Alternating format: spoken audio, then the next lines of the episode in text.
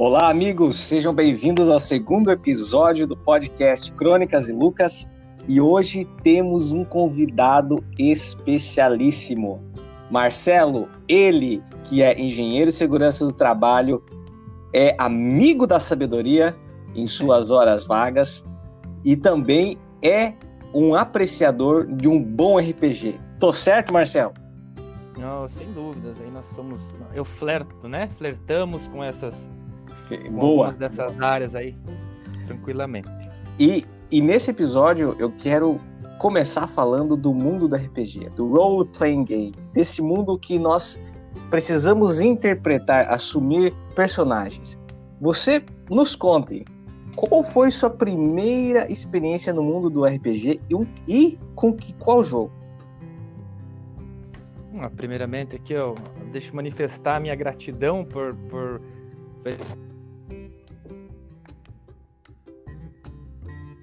Agora, minha primeira experiência com RPG foi com o Vampiro Amado.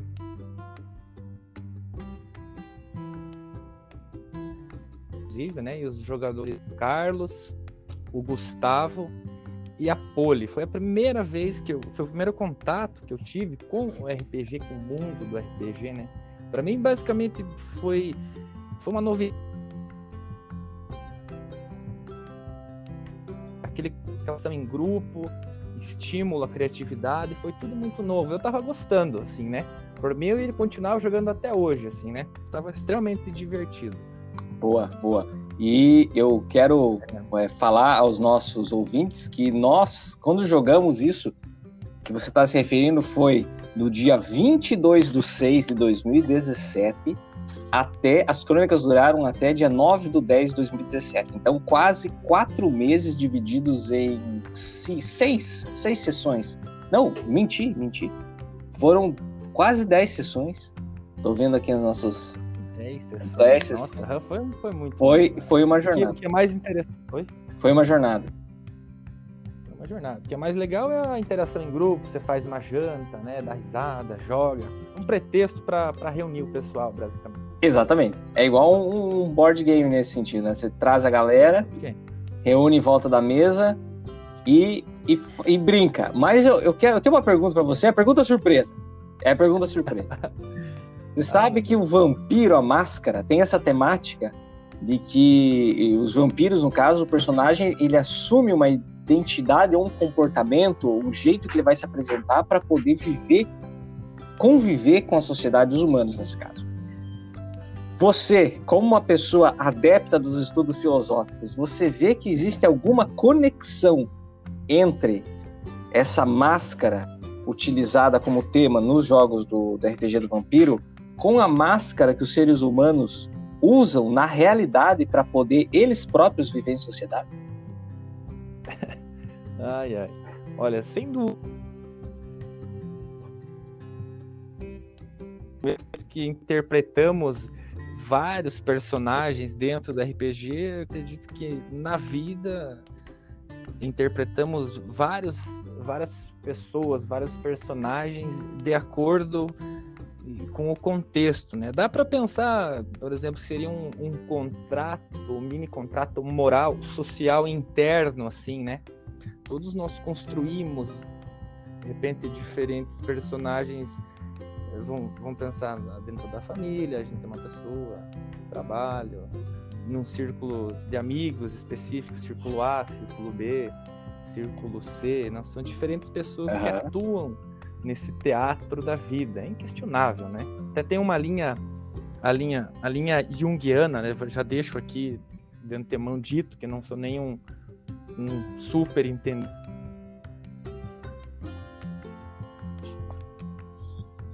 ela é máscaras que as pessoas usam e não sei ativam ela em diferentes contextos, né? Cara, que, que, que gancho sensacional que você fez com Jung, porque ele sempre. Uma das bases da, da pesquisa dele é a divisão da, da, das características do ser humano em introvertidos e extrovertidos e a máscara é justamente talvez algo que, por exemplo, uma pessoa introvertida utilizaria uma máscara mais é, adepta ou mais aberta para a convivência em sociedade para atingir alguns objetivos que ele precisaria é, precisaria obter. Então, nem sempre a máscara é. Aliás, nem sempre não. Eu acho que não tem como dizer se a máscara é boa ou é ruim.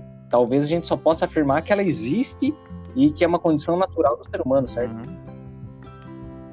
Certo, com toda certeza. Obviamente que todo mundo quer ser Exato. aceito, né? Independente da. Todo mundo parece que quer fazer parte, né? Dá para pensar. E ser sincero, ah, nesse sentido, dá para usar máscara como uma estratégia, né? Às vezes pessoas, é poucas pessoas são conscientes disso, né? Desse contexto da máscara. Algumas pessoas usam essa máscara talvez como uma para traçar uma estratégia. Dá para ser usada como uma ferramenta Sim. também. Né? Diferença que alguns têm consciência disso, Boa. E, e eu também quero fazer um gancho de volta com, com, com o vampiro, porque eu não sei se você se recorda, mas, por exemplo, a, os que fazem, que utilizam a máscara para fazer essa. para se inserirem na sociedade, atingir seus objetivos, são os que são adeptos da, da Camarilla, né? São, são dessa questão. E, por outro lado, existe o Sabá, que renega a máscara e vê os humanos como mero rebanho e eles não querem saber se, se os humanos é, os percebem ou não entendeu? Eles estão nem aí. E a gente poderia também é, fazer associação com as pessoas que não se importam investir em usar uma máscara na sociedade e, e não estão nem aí, poderíamos dizer assim, para o que as outras pessoas vão pensar delas. Então também é um, é um, é um aspecto muito bom dos criadores, dos autores do, do Vampiro à Máscara. Terceira edição, a gente está falando, né? Que é esse que trata da máscara. Que, que que traz, que faz esse paralelo com a, a própria personalidade humana e com, nesse caso, o mundo ficcional. Mas eu quero passar para o nosso próximo ponto agora, porque há mais ou menos uns dois, dois meses e meio atrás, você em parceria com seu amigo, que é esse com quem, quem vos fala, ele, vocês, nós desenvolvemos o, o, um jogo através da plataforma RPG Maker um jogo é, tratando dos nossos amigos, do nosso círculo de convívio, e colocamos nesse jogo alguma, alguns traços da personalidade de cada um. É, como que foi para você desenvolver esse jogo? Qual foi o teu processo criativo? O que que você levou de, de quais são as suas melhores recordações? O que você leva de lição? Tem algo que você, além do próprio jogo, que você que ficou para você? Sim, então vamos lá. Deixa eu, eu vou começar a falar um pouco sobre o início de tudo, né? O nascimento do game. É, diz muito a respeito da, da pandemia, né? Então, como, como utilizar esse tempo para produzir algo, para produzir algo, né? Vamos lá. Então eu pensei, por, ah, por acaso, assim, na época da faculdade, teve um amigo meu que ele fez um jogo na plataforma do RPG Maker, ele morava numa república, né? E uma semana antes de eu ter essa ideia, eu fui para uma formatura com esse amigo meu. E a gente conversou e eu tive algumas recordações.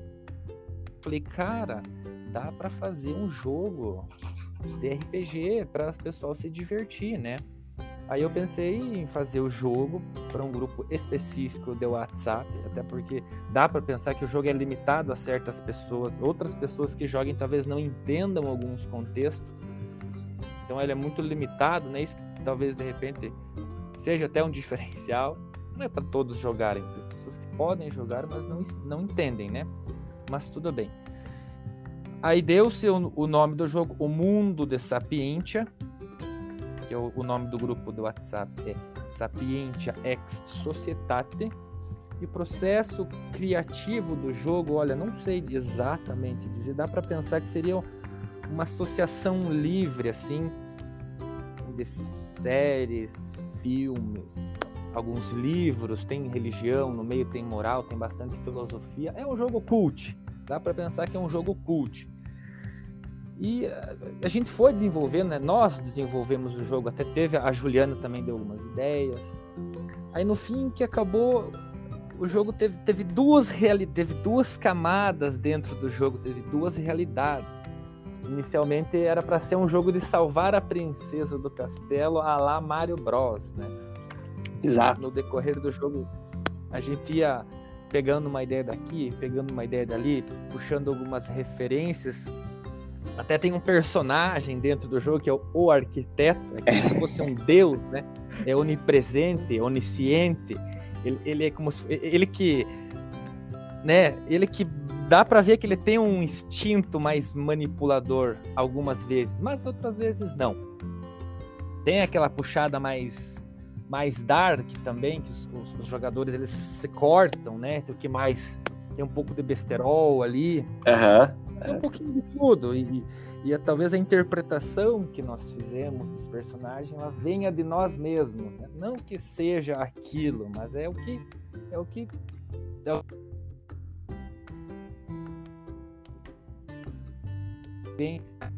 Eu penso um, um pouco, dá para dá pra fazer um episódio só falando do RPG, mas basicamente. Não, muito, muito bom. E eu só quero fazer um comentário. Você disse assim: a, interpreta a interpretação dos personagens é através da, das nossas lentes, né? Do que a gente percebe deles. E é. isso eu achei muito interessante quando eu estava conversando com você sobre a, a, nossa crônica de vampiro que a gente jogou em 2017, que a gente citou no começo do episódio, porque você me falou, não, eu lembro do, da, da festa que teve na casa da Penélope, eu lembro que teve é, um tapete vermelho, que tinha os anões de jardim de diferentes cores. E esse foi algumas coisas, eu acho que eu comentei contigo, que, que não ficaram gravados na minha memória, sabe? E, mas ficaram, que marcaram para você. Então, quando a gente tem essa oportunidade de conversar sobre qualquer assunto, sobre qualquer é, pessoa, cada um ele dá uma perspectiva diferente. Claro, é um exemplo hiper básico, mas é assim, é uma experiência que a gente teve conjunta mas que cada pessoa teve a, a, a, uma percepção única, exclusiva, com elementos também únicos, exclusivos à sua visão, certo? Então, é muito interessante como a realidade ela acaba se moldando as, é, com as lentes da realidade de cada pessoa. Sim. Muito bem. Eu quero encerrar esse episódio com você nos indicando um livro sua livre escolha e um breve comentário sobre ele e as suas considerações finais. Bom, o livro, deixa eu pensar. Bah, eu poderia. Bom, eu poderia citar um livro aqui de. Não sei, um seja foda, mas eu não, eu não quero machucar quem, quem poderá escutar esse podcast aqui, então não vou não vou citar um livrinho de autoajuda, né? Vamos lá. Boa, boa, boa sacada. Talvez pode ser O Príncipe de Maquiavel, nosso fundador da, da, da filosofia política moderna. Excelente. Uma citação, talvez, que eu gostaria, deixa eu ver aqui, deixa eu caçar aqui ele aqui no canto citação interessante. Tem várias citações aqui, olha. Ó, uma interessante aqui, tá? Sublinhado. Primeira opinião que se tem de um príncipe e do seu entendimento é feita observando aqueles à sua volta. Uma citação. Olha só. Marcelo, você você termina nosso episódio com chave de ouro. obrigado. Muito obrigado pela participação e é. vamos aguardar você nos episódios é, posteriores. Muito obrigado. Claro, obrigado eu. Um forte abraço.